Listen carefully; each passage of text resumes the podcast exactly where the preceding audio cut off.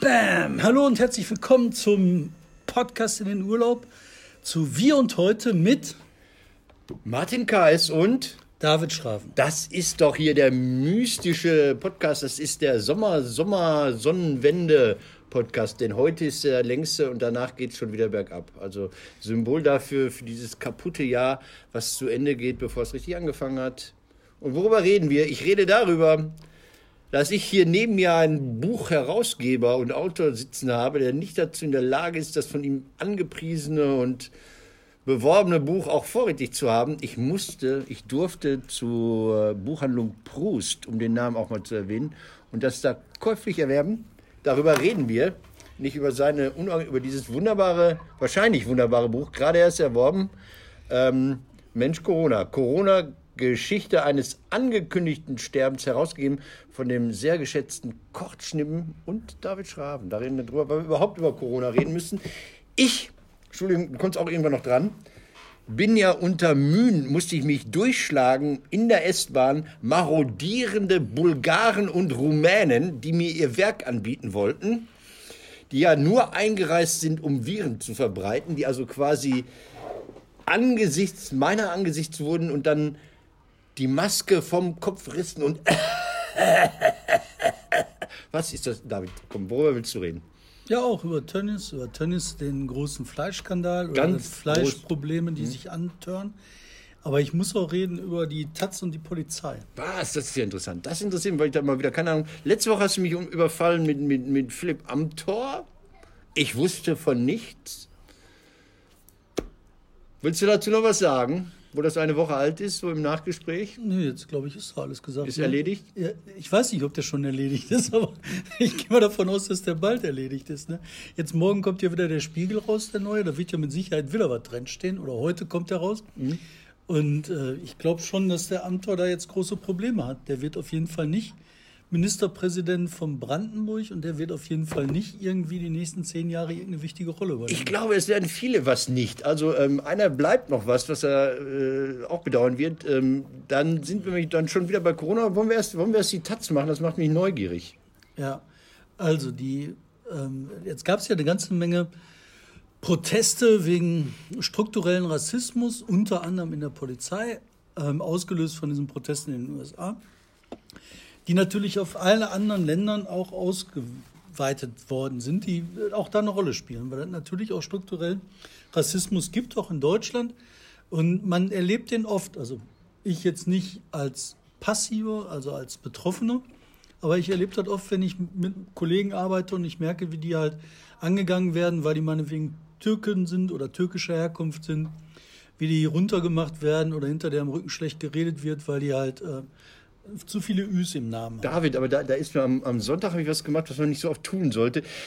Ich habe den ähm, Presseclub der ARD mir angeguckt mit einer wahnsinnig tollen Moderatorin, Ellen Eni. Eni, wow, die kann richtig was, die ist gut vorbereitet, die ist nicht affig, die muss nicht pro, äh, produzieren. Und da saß so ein alter weißer Mann, da saß so ein alter weißer Mann, Alexander Kissler heißt der, aber Den für Cicero. Der ist von Cicero, ja, genau.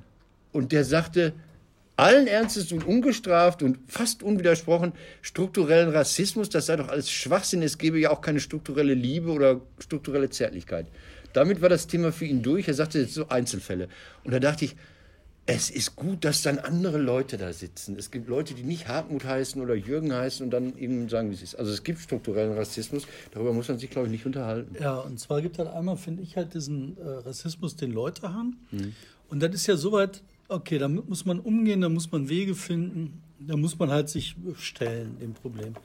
Und dann gibt es auch strukturierten Rassismus. Und was heißt das? Das heißt, dass zum Beispiel in der Organisation befördert wird nach Name oder ja. dass in der Organisation eingestellt wird nach Name oder bestimmte Positionen besetzt werden nach Name, Hautfarbe oder sonst was.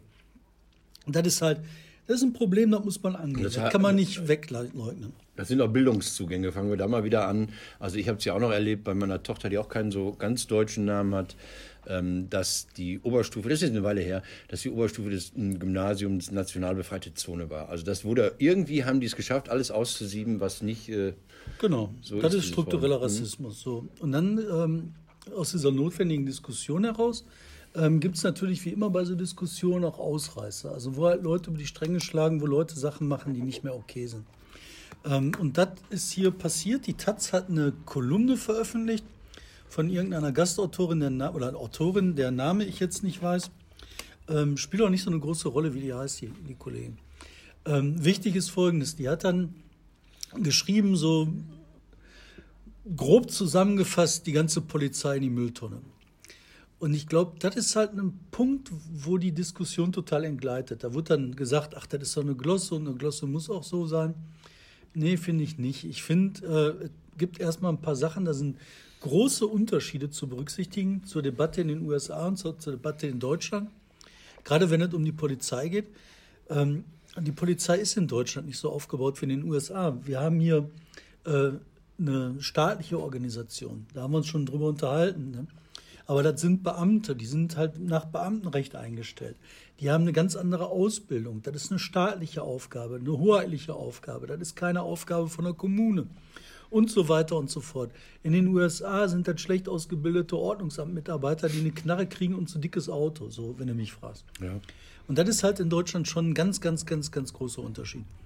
Das Zweite ist, dass in Deutschland auch in der Ausbildung ähm, versucht wird, seit Jahren umzusteuern und dass es da immer weitere Erfolge gibt. Die Polizei, die wir heute haben, ist mit der Polizei von vor 30 Jahren nicht zu vergleichen. Das finde ich ist wichtig. Und dann der letzte Punkt ist, ähm, es geht nicht darum, strukturelle Probleme zu verheimlichen, sondern es geht darum auch wahrzunehmen, welche verdammt wichtige Aufgabe eine Polizei in einem Staat wahrnimmt. Wenn die Alternative zur Polizei am Ende lauten würde, wir machen eine Bürgerwehr oder Milizen, das ist der Untergang. Das wollen wir ganz bestimmt nicht. Und deswegen finde ich diese übertriebene Forderung, wo die Polizei zum Boomern gemacht wird, grauenhaft. Richtig grauenhaft. Mhm. Also ich habe das Ding da so ausdrucksweise gelesen und dann mich, mich nicht weiter äh, damit beschäftigt, weil ich es so belanglos fand. Also da, da, da, wurden ja auch noch andere Bereiche angesprochen, ja. nicht nur Polizisten, weiß ich jetzt gar nicht mehr. Ich fand das einfach so, so sage ich mal, als jemand, der sich mit Satire, Produktion beschäftigt, als Stück misslungen. misslungen. Aber das ist jetzt zum, zum Kristallisationspunkt gekommen und äh, geworden. Ganz viele hängen sich da rein und reden über dieses Stück in der Taz. Ne? Ja, das hat auch einen ganz großen Grund oder so, weil er natürlich äh, wie gesagt, in so einer Diskussion einen Kristallisationspunkt braucht, um ein paar mhm. Sachen auch zu schärfen. Richtig, ja. Und hier ist es halt so, dass halt die äh, Rolle der Polizei geschärft wird, dass sie notwendig ist. Der äh, allseits beliebte Chef der Polizeigewerkschaft Nee, es gibt ja zwei. Es gibt ja eine gute und eine nicht so gute. Genau, der, der ist ja Wendt. nicht mehr da, dieser, dieser Wahnsinn. Der ist ja gar nicht mehr Chef, ne? oder? Ja, oder Vizechef oder was weiß ich. Auf jeden Fall der Typ, der hat halt dann äh, Strafanzeige gestellt, jetzt ermitteln da irgendwelche Leute. Ja. Weiß ich nicht. Das ist auch was anderes. Das ist wieder doof. Aber vom Kern her finde ich das schon so, dass die Polizei sehr wichtig ist. Und jetzt möchte ich diesen Blick heben auf, was passiert denn dann eigentlich? Ein Kollege von mir, der Stefan Krücken, ein echt toller Typ, der den Ankerherz Verlag macht, der als Polizeireporter unterwegs war, der sogar mal in Detroit als Polizeireporter gearbeitet hat, als Burns Fellow. Der hat dann auch gesagt, Leute, überlegt mal, da sind Typen, die setzen ihre Gesundheit ein dafür, dass wir sicher leben können. Die, klar haben die Probleme, das sind Menschen wie wir alle. Das ist ein ganz normaler Ausschnitt aus der Gesellschaft. Natürlich sind da auch Leute bei, die nicht in Ordnung sind. Aber die strengen sich an und da sind Leute hinterher, dass sie besser wird und die sind da mit Herzblut dabei und das ist eine gute Sache. Und dann wird der angegriffen. Die haben den mit. In Hamburg, ja. Mit, ja, vor Hamburg ist er. Und da haben so. die den einen Shitstorm über den geschmissen, was mhm. das für ein Arschloch ist. Ja. Die haben gesagt, so hier, dein demokratisches Verständnis muss ja überprüft werden. Irgendwann kamen irgendwelche Antifa-Leute und haben gesagt, okay, äh, bei dir muss wohl mal eine Bombe reingeschmissen Geil. werden. Was für Arschlöcher. Der ja. Verlag von dem, der wurde attackiert, Ernsthaft? dass der halt äh, wirtschaftlich ruiniert werden soll.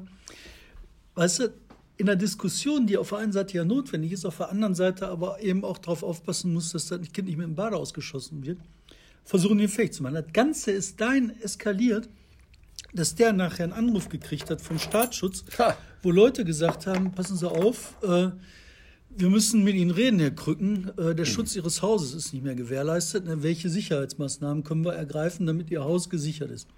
Also diese, diese, diese Übergriffigkeit, weil die halt ein Ziel suchen, wo sie ihre, ihre Aggression entladen können, geht so weit, dass dann solche Leute attackiert werden. Aber das David, finde ich das, das, ganz schwierig. das gehört auch zum linken Lernen dazu. Also zum, zum, zum, wenn du jung bist, 16, 17 und 19, dann findest du es wahnsinnig cool, wenn du All Cops are Bastards, der A-Cap da irgendwo an die Mauer sprühst.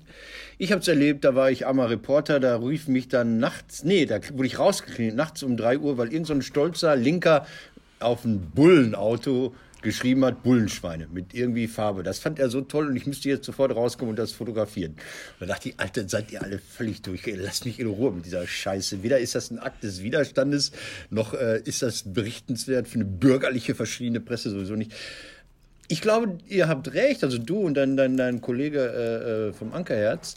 Ähm, wenn ich mir das in anderen Bereichen angucke, also so ähm, Corny Littmann heißt er, der Mann aus dem Schmitz Tivoli, der diese schwulen Bewegungen in Hamburg nach vorne gebracht hat. Der hat vor vielen Jahren, das hat mich sehr, sehr als junger Mensch äh, durcheinander gebracht, auf dem Hamburger Bahnhof, auf der, auf der Herrentoilette waren so Beobachtungsspiegel, so Einwegspiegel. Dahinter saßen Bull, äh, Polizisten und haben geguckt, ob da Männer miteinander irgendwie Vergnügen haben.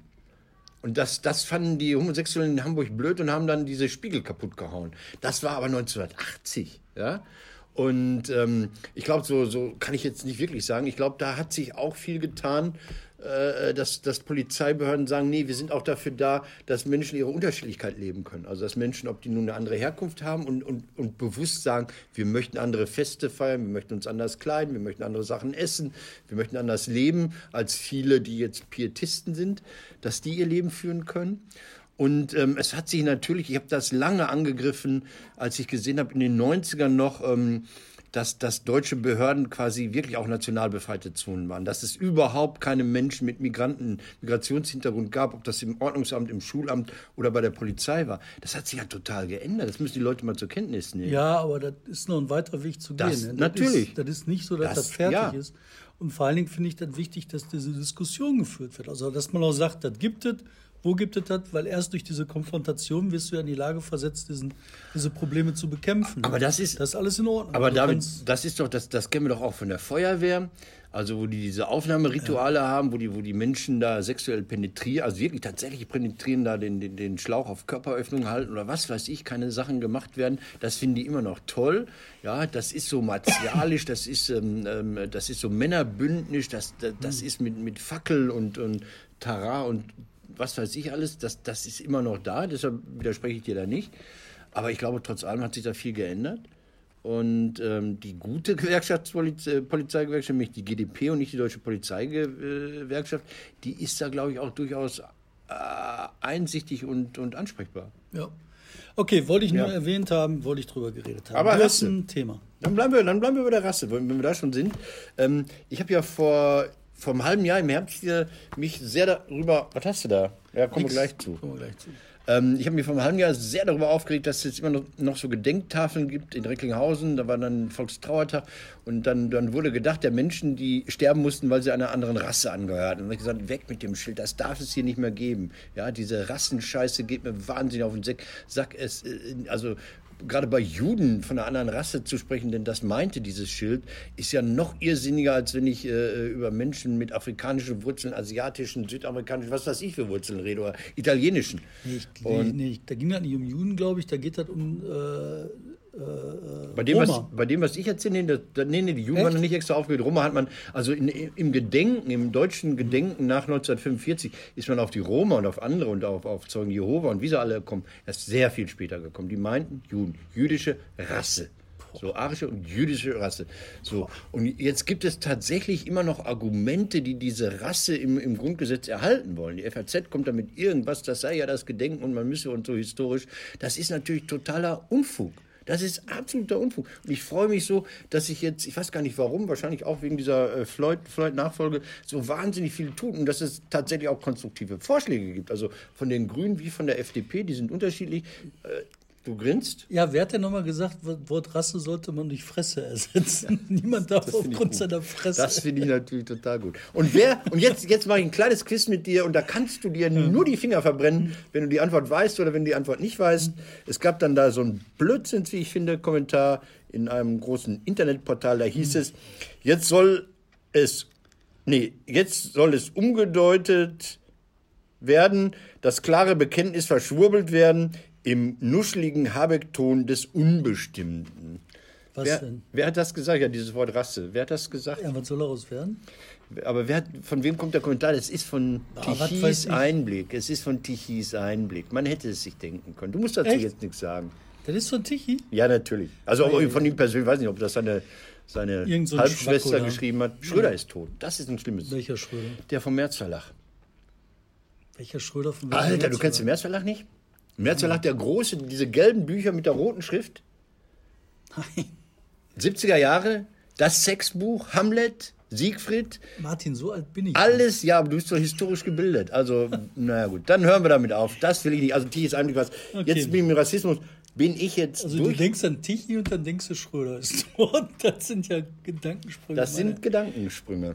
Ja, lass uns über was Konstruktives reden. Lass uns über. Du bist doch hier beim Papst. Warum bist du denn jetzt, jetzt pass auf, jetzt wird es konstruktiv, es macht Palim, Palim und da kommt der Mann, der die Speicherkarten irgendwie, äh, weiß nicht, gegessen hat, damit sie bei der nächsten Razzia nicht gefunden werden. Ich habe so eine gefunden. Und dann kommt dieser wahnsinnige junge YouTube-Held, der immer so Tutorials macht wie How Destroy Your Langeweile. Das ist toll, tolle Leute hier. Man muss ja, Wir machen alle Quatsch. ich da was für, ne? Ja, klar, klar. Ja, gut, okay. Okay, Nachher, nachher. machen wir weiter. Was ist denn positiv? Ach so, positiv. Ach so, er deutet hier so mit der Nase auf dieses Buch hier. Jetzt nimmt der Martin seinen Finger vom Ja, Titel, nimmt er dann weg. sieht man sofort, Nein, was das ist ja nur der, der, der, der Virusteil hier. Das ist ja erfunden, gibt's doch alles gar nicht. Also, DTV hat sich die Mühe gegeben, nach guten Leuten zu suchen, die so ein Buch herausgeben können.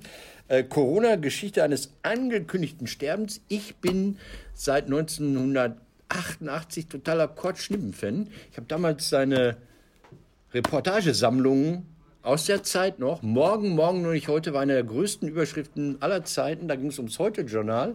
Und die Überschrift Morgen, morgen nur nicht heute ist toll. So, suchst du, suchst du Schnippenbücher. Genau, ich suche Schnimmenbücher, weil ich habe nämlich hier natürlich auch jede Menge Schnimmenbücher in unserer Bibliothek des Journalismus. Jeder, der möchte, kann hier gerne reinkommen, kann in der Bibliothek des Journalismus stöbern. Da sind alle Bücher, die zum Kernthema haben, wie schreibe ich besser, was hat mit Journalismus zu tun. Das ABC des Journalismus, das habe ich jetzt mal hier so ins Bild gehängt. Ne? Und da steht auch Kurt Schnimm natürlich drin.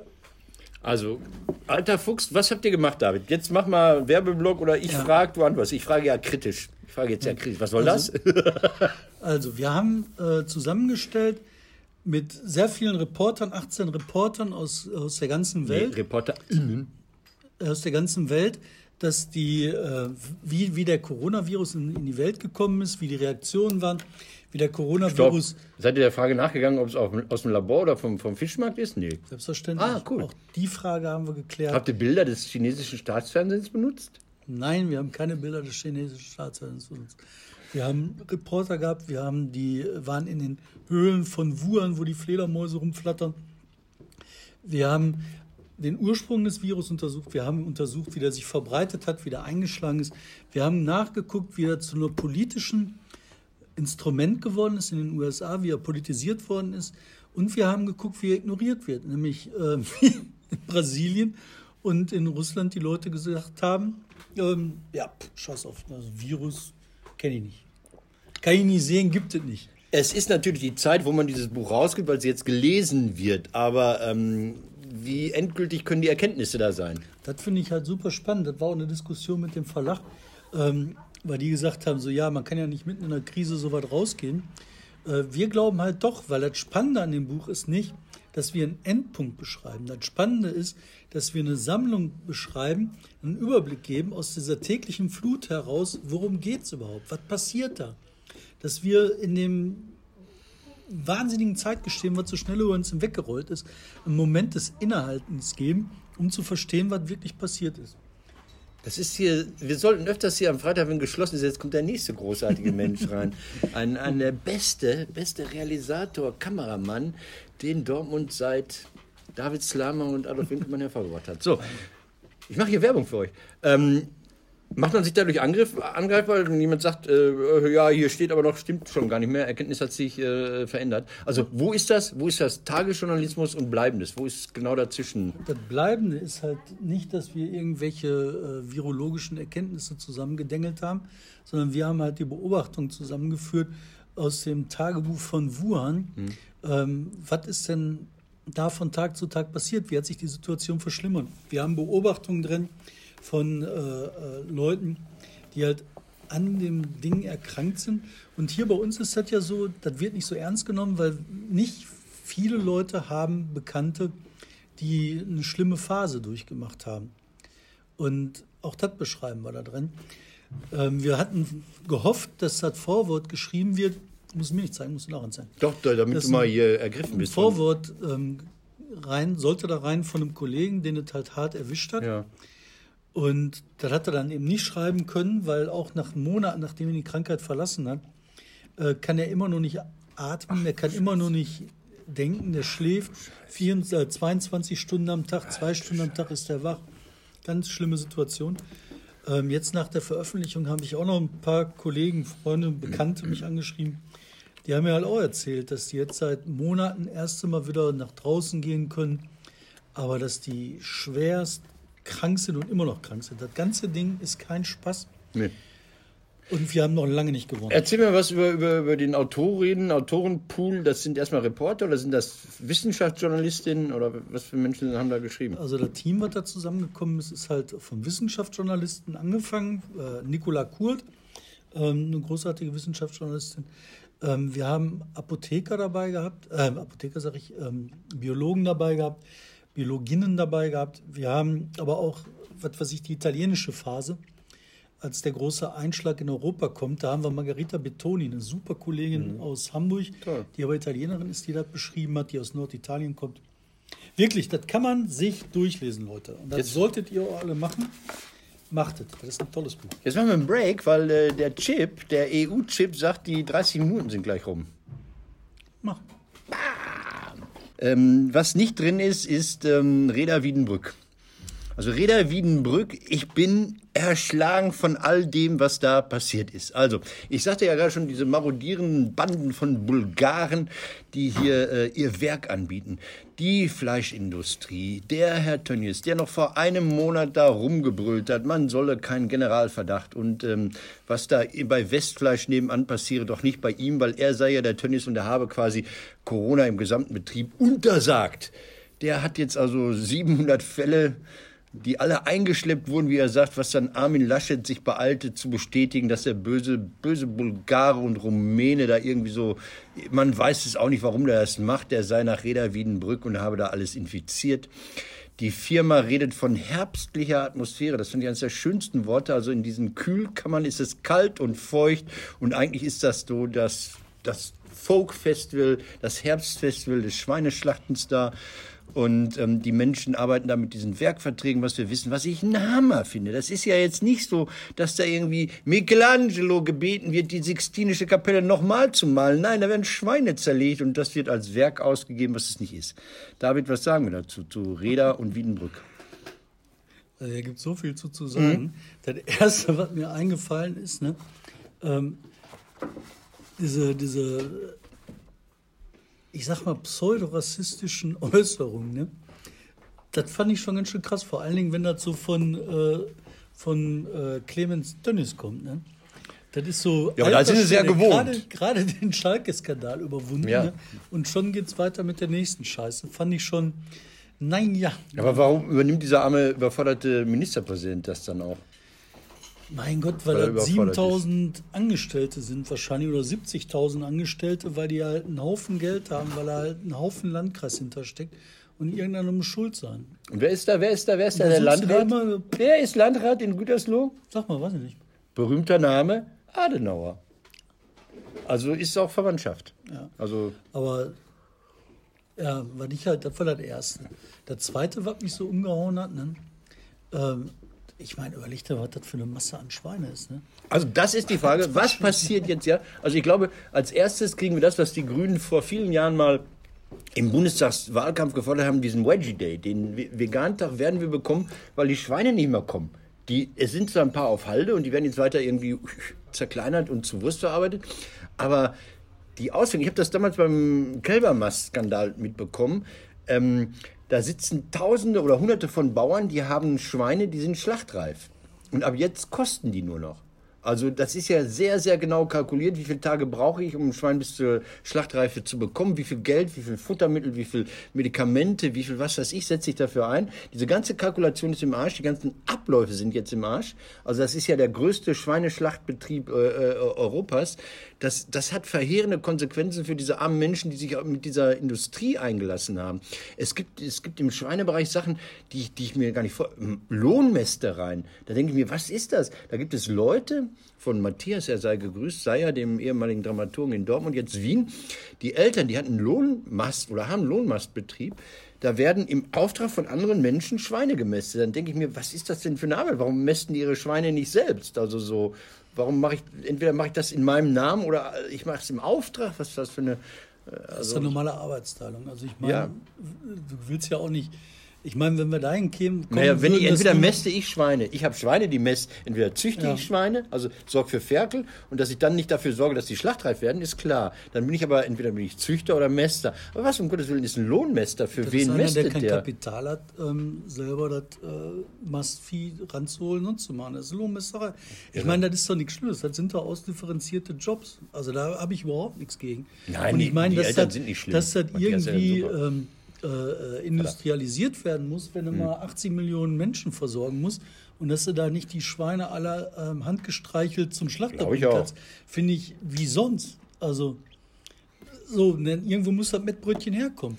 Brauche ich aber brauche brauch ich, brauch ich dieses sehr, sehr differenzierte System, wo derjenige, der die Schweine im Stall stehen hat, gar nicht mehr der Eigentümer ist, ja, wo die Menschen, die die Schweine schlachten, gar nicht bei der Firma arbeiten, die die, die, die Schweine da in ihren Hallen schlachten lässt. Das ist doch, das ist doch. Ähm ja, du kannst die Alternative ist, du machst halt Deutschland mit zwei Millionen Leuten. Da kannst du dann die Schweine alle schön streicheln. Und da kannst du sagen, jetzt nur noch der selbst- und eigenverantwortliche Schweinemastbetrieb, der seine 20 Schweine hochgestreichelt hat, der schlachtet das doch selber, dann geht das. Aber wenn er das so für ein paar Millionen Leute mehr Nee, das, das glaube ich schon, dass da, dass da, dass da Spannung, äh, dass die Spannung da besteht. Aber, aber, aber müssen Sachen da nicht mehr zusammenkommen? Also ich, ich weiß, das ist natürlich in allen Bereichen. Ich habe das mal gehört mh, hm, von Rohstoffen. Also der größte Rohstoffhändler der Welt, der sitzt in der Schweiz. Ne? Also die Schweiz hat ja keine, wo klar, wo, wo, auch sonst, genau. Wo die das, Flotte aussitzt. Ja, genau, die genau. Schweizer Flotte. Genau. Die haben genau. ohne Scheiß eine ja, Flotte. Natürlich, ja. Glencore und andere. Das sind, und, und was passiert, das sagte hier der, der Theo Grütter vom, vom, vom Rohmuseum, wenn da kolumbianische Kohle irgendwie äh, in so einem Schiff über den Atlantik geschippert wird, auf dem Weg zwischen, was weiß ich, Atlantik mhm. und, und äh, Europa, wechselt das dreimal den Hafen, in dem was anlanden soll, und viermal den Eigentümer die Ware. Mhm. Also und so ist das natürlich mit, mit, mit Fleisch auch und da ist bar jeder Romantik. Aber was für mich das interessant mhm. ist, das ist nicht das Industrielle, das finde ich halt, mein Gott, ne, irgendwie muss das gehen. Ja. Was ich halt interessant finde, ist halt die Menge das ist so eine Masse. Und das ist halt schon, was mich zum Denken anregt, wo man sagt, müssen wir denn diese Masse konsumieren? Gibt es nicht einen Weg, dass man halt diese Masse reduziert? Und dann wird halt auf der einen Seite gesagt, ähm, ja klar, wir reduzieren das über Preis, das ist das Easyste machst das Schweinefleisch einfach teuer und sagst, das kostet ja, aber, nur jetzt 30 aber das Euro. ist die Scheiße. Und das ist asozial. Nein, das ist eben, das ist im wahrsten Sinne unter. Ich habe das vor Jahren bei irgendeinem Skandal, da sagte Marion van Haaren, die ich ansonsten sehr schätze, äh, war damals Chefredakteurin des WDR Fernsehens, politische Abteilung, sagte, ja, einfach mal dann weniger Fleisch essen. Und da dachte ich, das ist, wenn du wieder WDR-Redakteurin in Funktion bist mit einem gesicherten Einkommen, dann, dann musst du das Biofleisch ja noch nicht mal selbst kaufen, dann schickst du einen Volontär zur Not. Ähm, es gibt Familien, die müssen rechnen, verdammte Scheiße normal. Und die wollen auch Fleisch essen. Ne? Und, und, und wenn du halt Hartz IV und knapp da drüber und sowas bist, dann guckst du schon, ob so ein Schnitzel 1,34 kostet oder 2,90 Euro kostet. Ja, das ist für mich, also über den Preis geht es nicht. Aber da muss man sich was anderes überlegen. Und da, also da gab es mal irgendwann, hast du gerade schon gesagt, diese Veggie Day-Idee. Ähm, Finde ich gar nicht mal so bescheuert, wenn das nicht so volkserzieherisch wäre. Mhm. Ähm, aber man muss sich halt ähnliche Sachen überlegen. Man muss vielleicht in der Diskussion, wenn man mit Menschen zusammen ist, sagen, okay, was ist denn mit einem vegetarischen Tag oder eine vegetarische Woche oder vegetarischen Monat? Weil ich halt so krass finde, viele Leute, unter anderem meine geschätzten Söhne, ähm, die kennen ja kaum nur Gemüse, weißt du, die kennen halt, das Gemüse ist das, was auf dem Döner oben drauf liegt. Ne? Und weißt du, da denkst du auch, wenn, vielleicht habe ich meine ganze Erziehung in den Sand gesetzt, weil ich denen nicht erklären konnte, pass mal auf, so ein Brokkoli im Grill, das schmeckt gut. Oder ein Brokkoli, ähm, was weiß ich, hier mit Butter oder so. Ja, aber es ist ja, ne? das ist ja der Vorbehalt, der dann auch äh, fortgesetzt wird. Du hast einmal irgendwas gegessen, was vegetarisch war und das schmeckte scheiße, also ist vegetarisch scheiße. Dann sagst du nicht, dieses Essen am 17. Mai in der und der Gastwirtschaft war blöd, sondern äh, vegetarisches Zeug. Ich versuche ja gerade das hinzukriegen, dass ich so auf diese arabisch, israelisch-arabische Ja, Küche irgendwie Falafel. komme. Ne? Ja, Falafel, aber bei diesen israelisch-arabischen Küche hast du halt ähm, Hummus, du hast diese Auberginenzeug, du hast 5000 verschiedene Varianten von Zug heißt das, glaube ich, von eingelegtem Zeug. Das schmeckt so lecker. Das Mhm. ist halt so osteuropäische Küche kombiniert mit arabischer Küche, ne?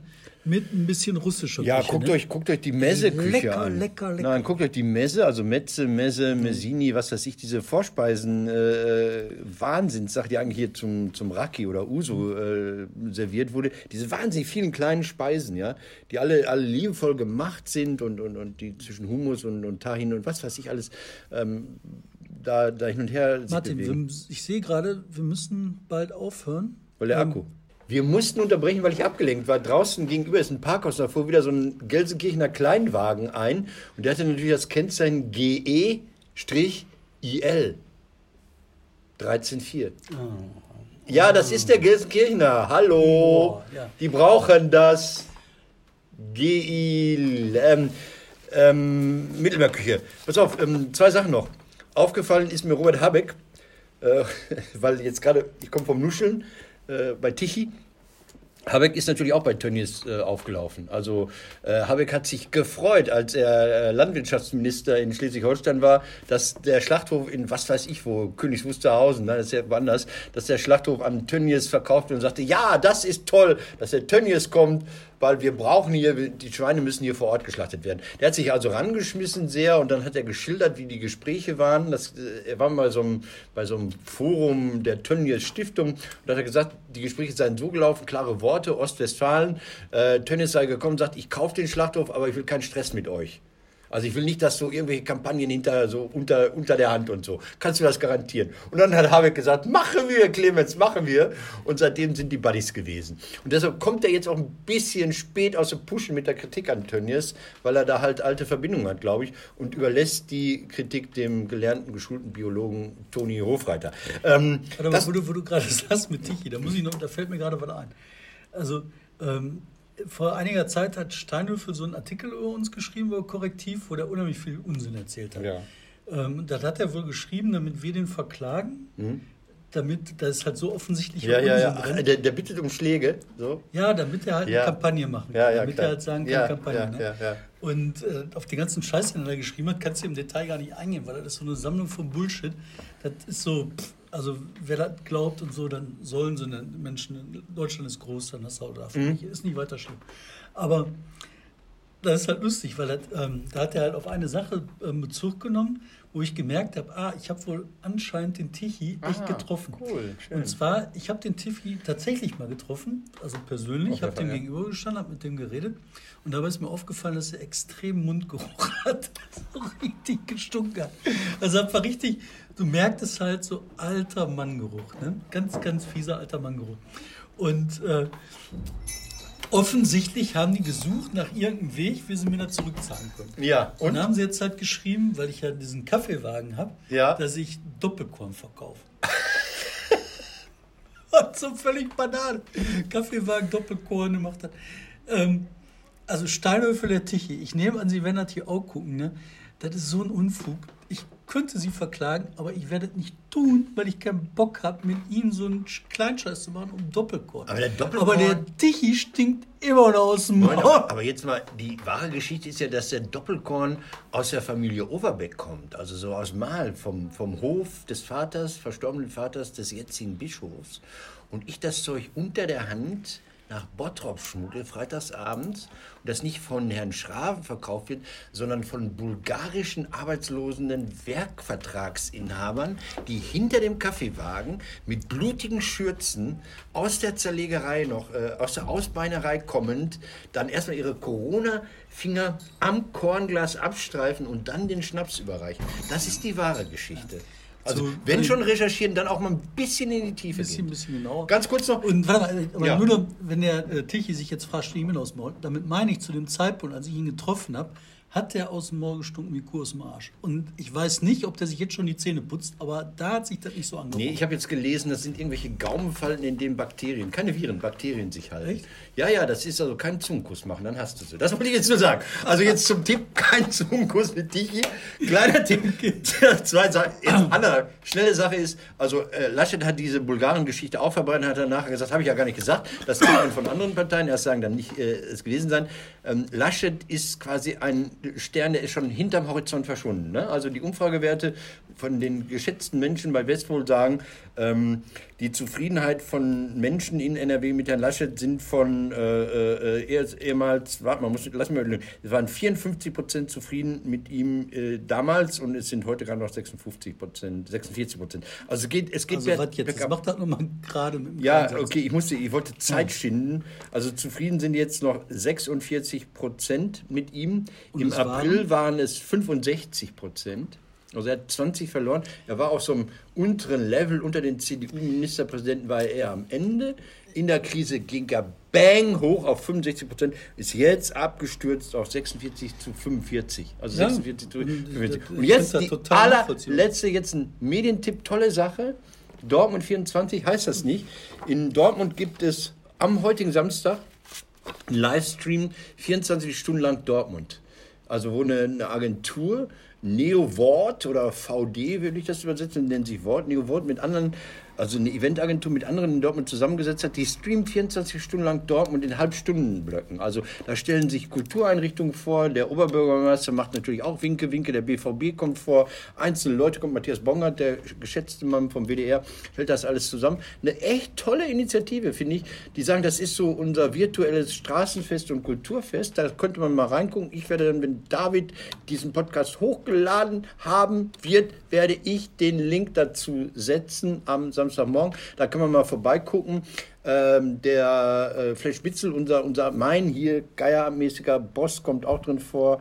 Und ähm, das Ruhrhochdeutsch kommt auch drin vor. Ganz kleine Geschichte noch. Ich finde so schöne Geschichten. Horst Hanke Lindemann. Der Mann vom Fletchspitzel, der Mann, der das äh, Ruhrhochdeutsch vor zehn Jahren nach Dortmund geholt hat, mit dem ich mich wegen des Geierabends gerne und, und leidenschaftlich streite, wenn er Sachen macht, die ich jetzt nicht so gut finde, oder wenn ich Sachen mache, die er nicht so gut findet. Der hat hier was richtig Tolles gezaubert, der hat gegen alle Widerstände dieses ähm, größte Kabarettfestival Deutschlands da durchgezogen, ist, ist an den Start gegangen, diese Woche am Mittwoch, glaube ich, und Frank Gosen, der große alte, nein, alt ist er nicht, der große Mann der Ruhrpott-Komik, stand da und war einfach gerührt. Er sagte, das heute hier ist mein erster Auftritt seit dem 10. März dieses Jahres. Und da muss man mal sagen, wenn Leute sowas machen, wenn die, wenn die Wege finden, die, die Sachen durchzusetzen, die wichtig sind und die schön sind und uns gut tun, also mein Respekt. Respekt, Respekt. So, jetzt gehen wir ins Wochenende. Nee, jetzt erkläre ich erstmal, warum das so, hier steht. zeig mir mal, was da Und zwar steht. ist das ähm, unsere neue Broschüre. Wir machen ja hier in unserem kleinen Podcast immer mal wieder ähm, Buchtipps. Ich habe hier einen Broschürentipp diesmal. Das ist äh, Ratzinger und der pädophile Priester. ähm, wir von Korrektiv geben oft ähm, Recherchen als Heftchen raus, als Hefte raus, die man mitnehmen kann, wo man das lesen kann, wo man sich mit den Arbeiten, die wir uns machen, die oft Jahre dauern, ähm, auseinandersetzen kann nochmal. Und wir haben jetzt die Recherche von Markus Benzmann zu Ratzinger und dem pädophilen Priester rausgebracht. Das ist eine Fährte, die wir gefolgt sind für ein Kind eines Kinderschänders aus Bottrop über Essen bis nach Bayern, bis in Ratzingers quasi Vorgarten. Und wir kommen nah an den Heiligen Stuhl. Lest euch das durch, die kommt man ganze? Geschichte geht weiter. Hm? Wie kommt man an die Broschüre? Ähm, indem man korrektiv anschreibt oder hier im Buchladen vorbeikommt. Wenn ihr Glück habt, ist einer da und dann kriegt ihr die. Aber und sonst müsst ihr halt eine E-Mail schreiben an korrektiv und dort holen. Das ist geil. Also, das ist das, was wir tun, Leute. Zwei Sachen dazu. Ratzinger ist gerade in Ratisborn, also in Regensburg, möchte nicht gestört werden, weil er von seinem Bruder wahrscheinlich Abschied nimmt. Und jetzt kommt die schäbigste, mir irgendwann auf der Bühne ist sie mir spontan eingefallen, als dieser Ratzinger noch ähm, Papst war. Da war die Frage, wie nennt man die Dienstkleidung des Papstes? Ratzefummel.